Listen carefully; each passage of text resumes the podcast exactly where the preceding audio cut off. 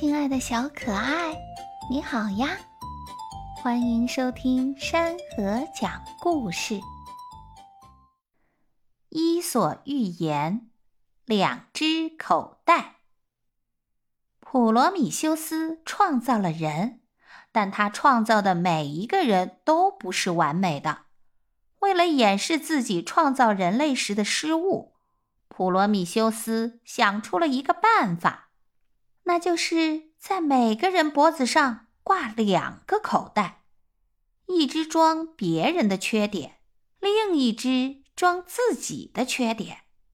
他把那只装别人缺点的口袋挂在人的胸前，另一只则挂在背后。因此，人们总是能够很快看见别人的缺点，而自己的缺点却总也看不见。亲爱的小可爱，故事讲完了，谢谢你的收听，我们下个故事再会。